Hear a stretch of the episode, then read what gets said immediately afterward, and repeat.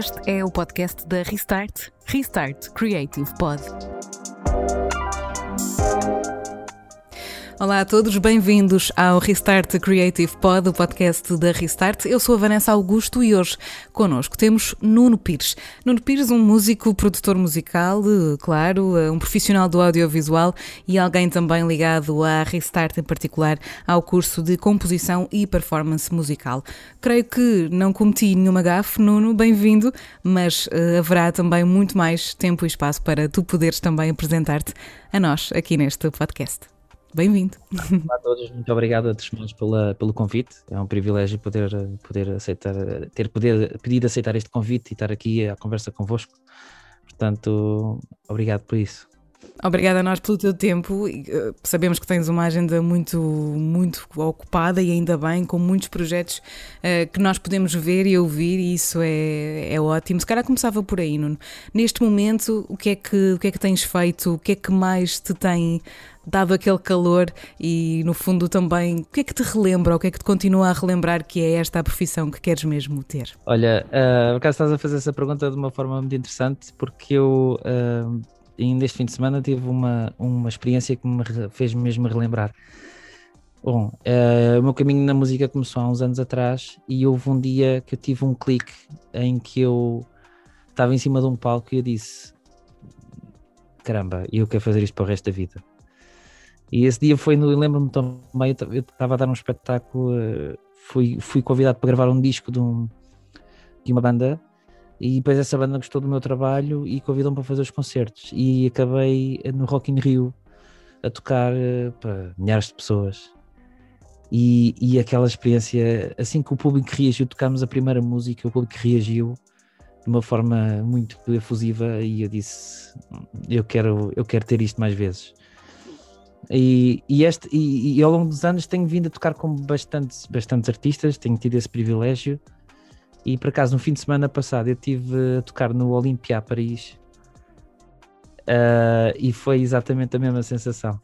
É engraçado como ao, ao longo dos anos, obviamente que já tive muitos sítios em que tive muitas sensações destas, mas a última que eu tive foi essa, pronto, é a mais recente.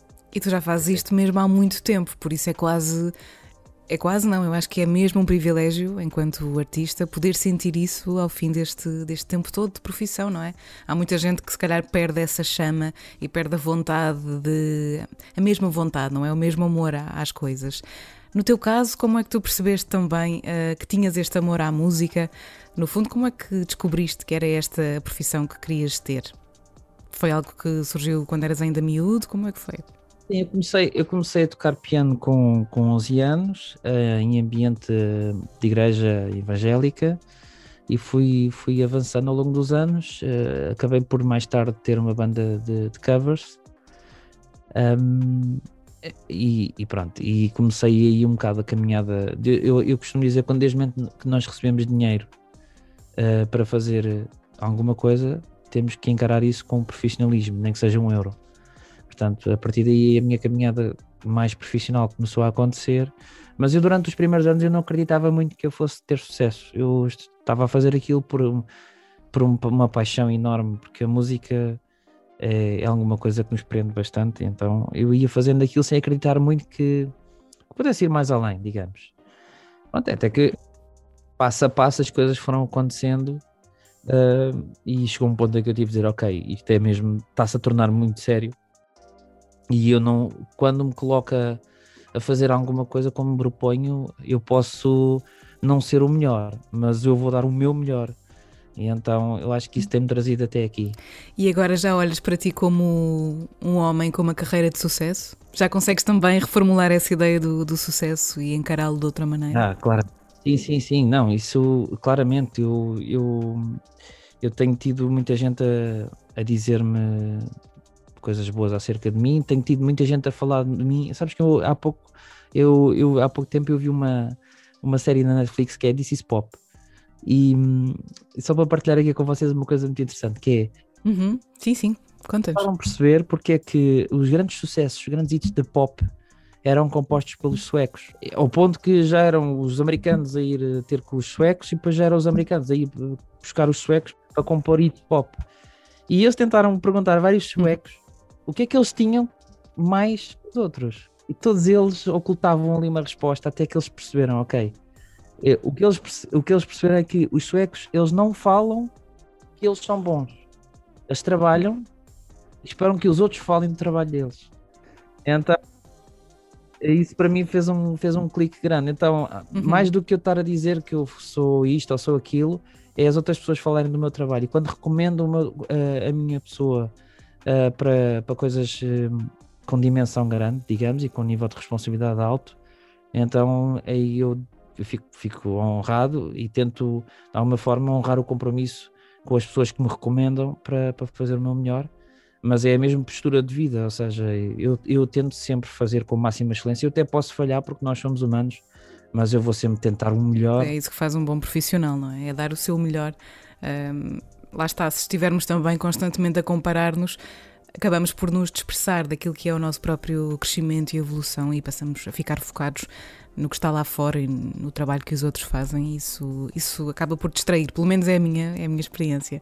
Imagino que, que possa ser parecido contigo também. Sim, eu, eu por acaso, eu, houve uma altura em que eu percebi, uh, a partir dos 30 anos, eu percebi que eu não precisava de tentar ser melhor que ninguém, bastava eu tentar ser melhor que eu próprio. Hum. Então isso já dava muito trabalho.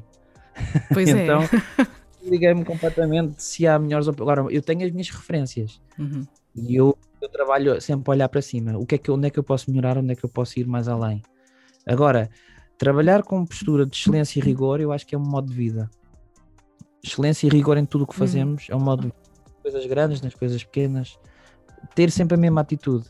E isso para mim é um, é um, é um modo de vida. Então, obviamente que é muito bonito as as pessoas às vezes dizerem, ah, é fixe, vamos. Hum, vamos fazer isto com excelência, mas depois quando chega a hora de pagar o preço, dói. E eu, e eu faço questão de pagar o preço porque para mim isso faz toda a diferença no processo. E chega a um patamar em que a diferença entre o bom e o muito bom está nos detalhes. E é, e é só com muita excelência e muito rigor é que nós vamos conseguir trabalhar os detalhes. Estava a ouvir-te falar e a, e a, pensar, e quase que também a, a responder sozinha, mas vou-te perguntar primeiro, porque mais vale não tirar conclusões sozinha.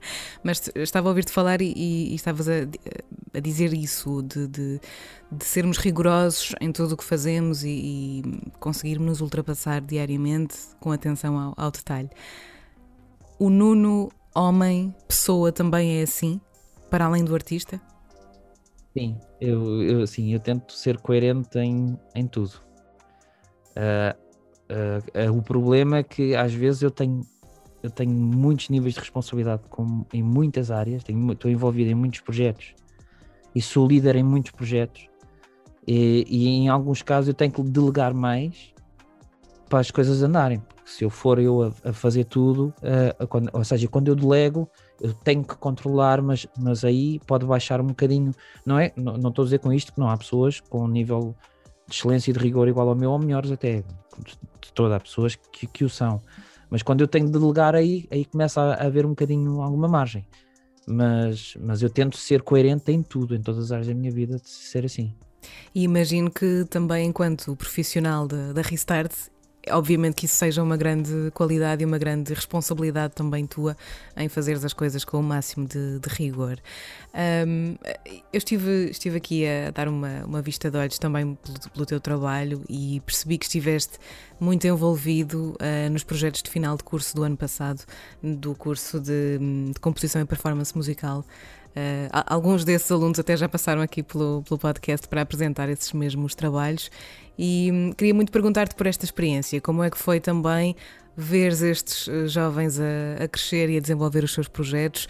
Como é que foi para ti acompanhares, dares a mão, veres levantar voo uh, destes uh, artistas do, do futuro? Eu acho que uh, o melhor gosto na, na, no poder lecionar um curso ou dar aulas, eu acho que o melhor gosto é ver as pessoas, ainda por cima em, em, em educação artística, em formação artística, é ver, é ver as pessoas a descobrirem-se elas próprias e encontrarem a sua identidade artística e, e, ganharem as suas asas. Isso para mim eu acho que é o, é, é o melhor que nós podemos ganhar. É bonito. eu fiquei tão orgulhoso deles. Eu disse a eles todos: estou super orgulhoso de vocês. Vocês, muitos deles, uns com mais esforço que outros, porque há, um, há quando os alunos quando começam uma, um curso desta envergadura, há alunos que já vêm com mais bagagem, com mais recursos de trás, e há outros que não. Mas no final vão todos terminar da mesma forma. Então há uns que têm que correr mais que outros. E, e, e ver alunos que nem sabiam, sabiam que tinham alguma coisa, mas nem sabiam exatamente a sua identidade artística, um, nem sabiam efetivamente qual é que era o estilo musical dos seus originais que iria acontecer. E, e ver eles essa descoberta, essa, essa, essa, mesmo essa descoberta é, achei maravilhoso. E, e ver alunos saírem do curso completamente com certeza de qual é era o caminho que tinham que continuar a prosseguir. E eu achei isso, achei, isso é muito recompensador. Está a ser boa a tua experiência na, na, escola, na Restart, como é que tens também sentido esta, esta responsabilidade e esta liderança, como dizias, que és, tens muitos projetos, também és líder em vários projetos, como é que te vês neste, neste, nesta pele de formador? Para além desse orgulho todo, é algo que te é confortável ou tem sido confortável? Uh, sabes, eu, eu, durante muito tempo achava que não tinha jeito para ensinar, ou seja, o, o meu caminho era, era outra coisa. Um, e, e, fui parar aqui por recomendação uh, de um formador. Uh, achei, gostei muito do, do, do conceito do, do, curso, achei muito interessante. Achei finalmente pá, um curso muito vocacionado mesmo para a arte do espetáculo e para a performance. Achei extremamente interessante. Identifiquei-me e por isso é que aceitei, porque eu não, não aceito nada que não me identifique. E agarrando, depois comecei a pagar o preço. E o ano passado paguei um preço ali um bocado, um bocado alto, porque ali houve uma altura em que tive que agarrar um bocado mais nos projetos dos alunos e ajudá-los com a produção. E isso foi ali um preço um bocado alto, mas o objetivo final acho que foi, foi concretizado. Uh, a mim é sempre. É, é, agora já não é tanto, mas ao início ainda era um bocado estranho. Até que alguém uma vez me disse uma coisa interessante que ficou: que foi, Nuno, às vezes aquilo que para ti é óbvio, para as outras pessoas é ouro. É verdade. Uma grande verdade. E fez toda a diferença para mim. Então comecei a, a abrir mais à, à, vontade com a partilha. Uh, e as pessoas, pronto, eu acho que isso fez, fez, fez muita diferença. Eu acho que as pessoas acabam por se identificar com alguma coisa e com a experiência que eu tenho. Uh, também se identificam, porque os alunos hoje em dia eu acho que eles precisam de ver num formador um testemunho. Ah, bem, uh, tu vais ensinar técnica, uh, teoria e então, e o que, é que, o que é que tu já fizeste? E então eles precisam de ver este testemunho. Como eu tenho esse testemunho, ajuda um pouco. É verdade, eu acho que também é isso que faz um, um, um, bom formador e um formador também sempre em evolução e em crescimento é o ter essa consciência de que há um preço a pagar pelo seu envolvimento também, pela sua dedicação e, e pela maneira como, como quer realmente uh, ajudar aquelas pessoas ou vê-las levantar voo da, da melhor forma possível. Por isso, lá está, apesar do preço, acho que é sempre, ficamos sempre com, essa, com esse orgulho e acho que é isso também que, que torna a coisa tão especial. Pelo menos eu aqui também posso falar por mim, que sinto exatamente o mesmo enquanto, enquanto formadora. Nuno, há bocadinho dizias uh, e, e, falavas uh, precisamente nesta questão de, de, estar envolvido em vários projetos. Conta-me um ou dois projetos que te tenham marcado e que ainda hoje te lembres dele, ou que, deles, ou que de alguma maneira tenham mexido contigo ou te tenham ajudado a crescer enquanto profissional. O que é que te ficou na, na, na história, na tua memória? O que é que recordas neste momento em que eu te estou a perguntar isto? O que é que te vem à cabeça?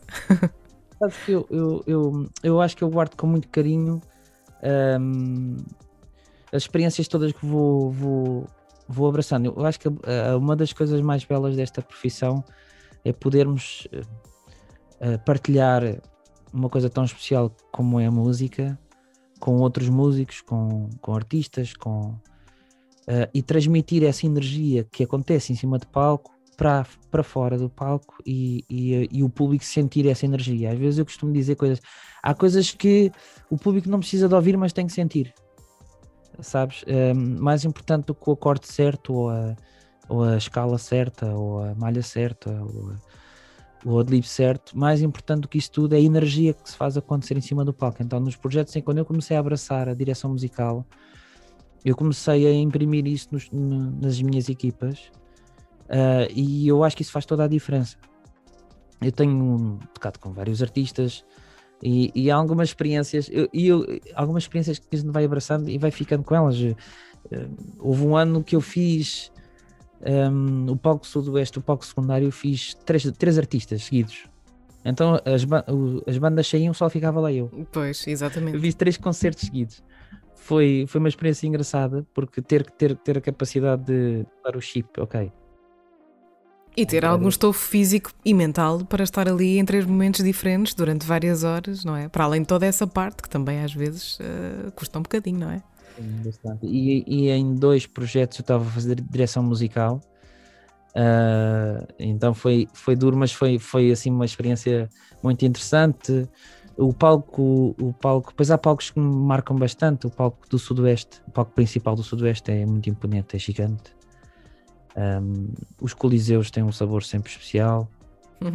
Um, pronto, eu acho que é, é, essas experiências que a gente vai vivendo e depois, pronto, e depois são as histórias que a gente vai adquirindo ao longo do, do, do tempo com, com, com, as pessoas, não é? É, é, é, fantástico. Ainda, ainda, ainda agora, este fim de semana em Paris, estávamos, juntámos ali algumas pessoas e começámos a contar histórias de estrada, não é?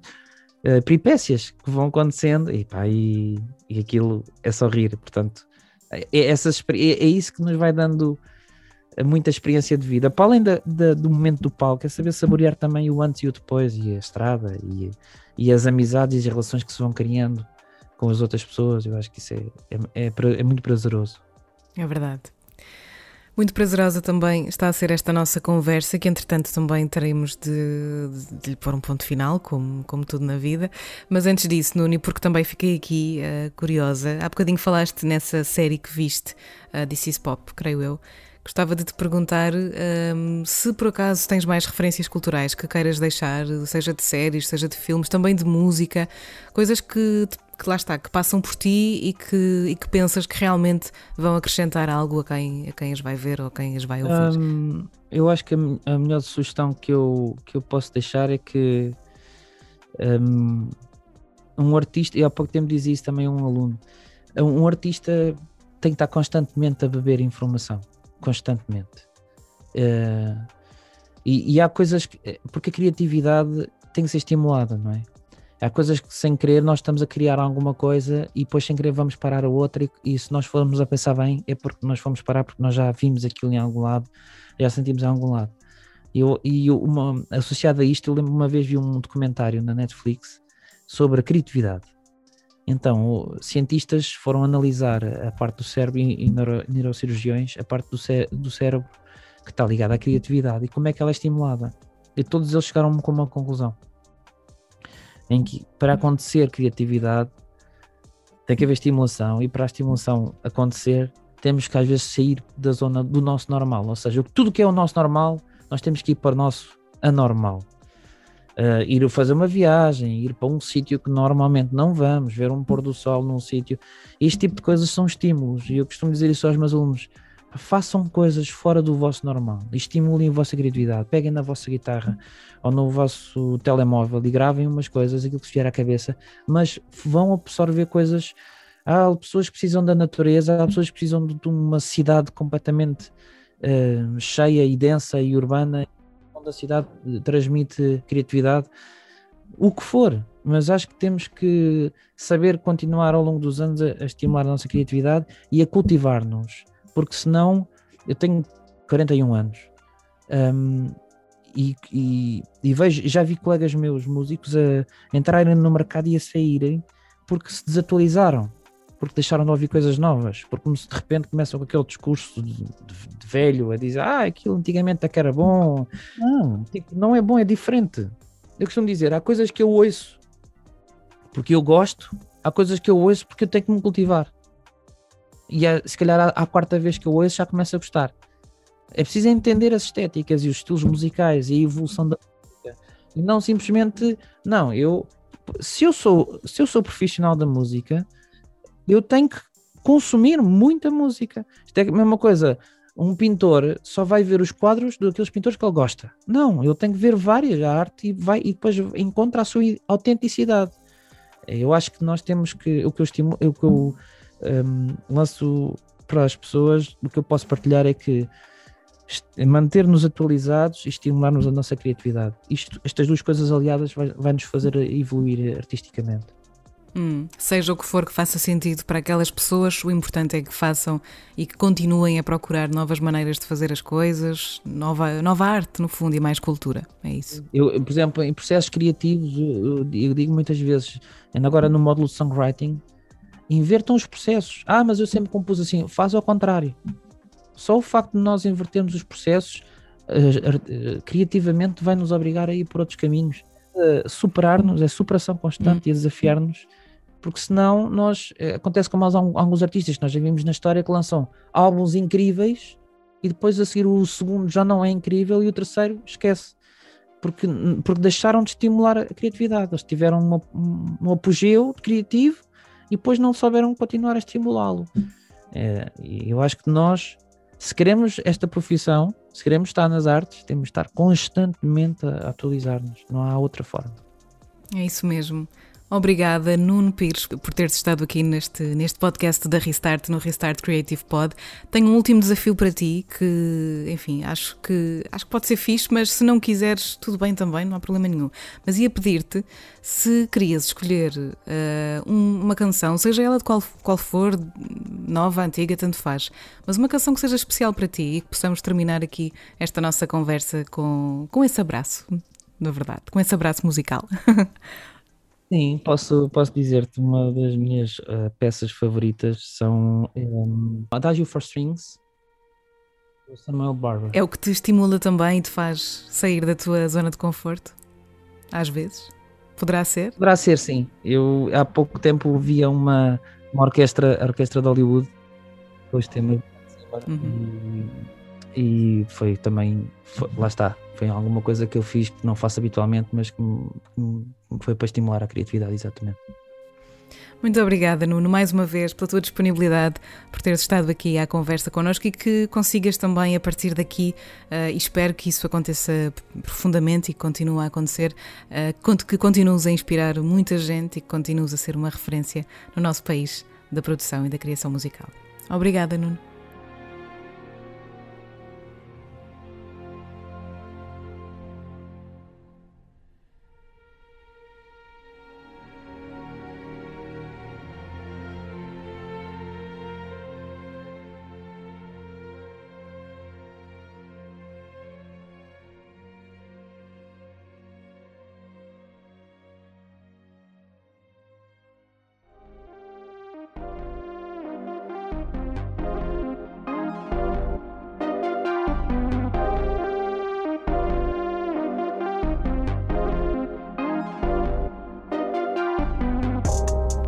Este é o podcast da Restart, Restart Creative Pod.